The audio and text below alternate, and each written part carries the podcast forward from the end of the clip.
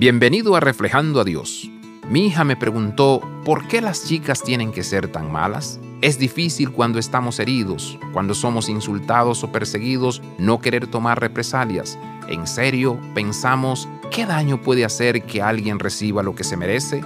Pedro fue continuamente desafiado por Jesús y más tarde por el Espíritu Santo a repensar sus puntos de vista sobre las personas, lugares y prioridades. Su humilde postura como aprendiz le ayudó a abrazar el poder del Espíritu Santo, moldeándolo en y a través de todas las circunstancias. Este mismo Espíritu trabaja moldeándonos a través de nuestras alegrías, penas y pruebas. El Espíritu nos permite no mirar ociosamente las injusticias del mundo, sino más bien participar en la obra redentora de Dios para amar, servir y seguir haciendo el bien. El Espíritu Santo viviente nos bendice con el poder de pasar de servirse a sí mismo para servir humildemente a todos, simplemente instando a ser abiertamente hospitalario con una postura de represalia o retribución a uno de gracia, misericordia y sobre todo amor.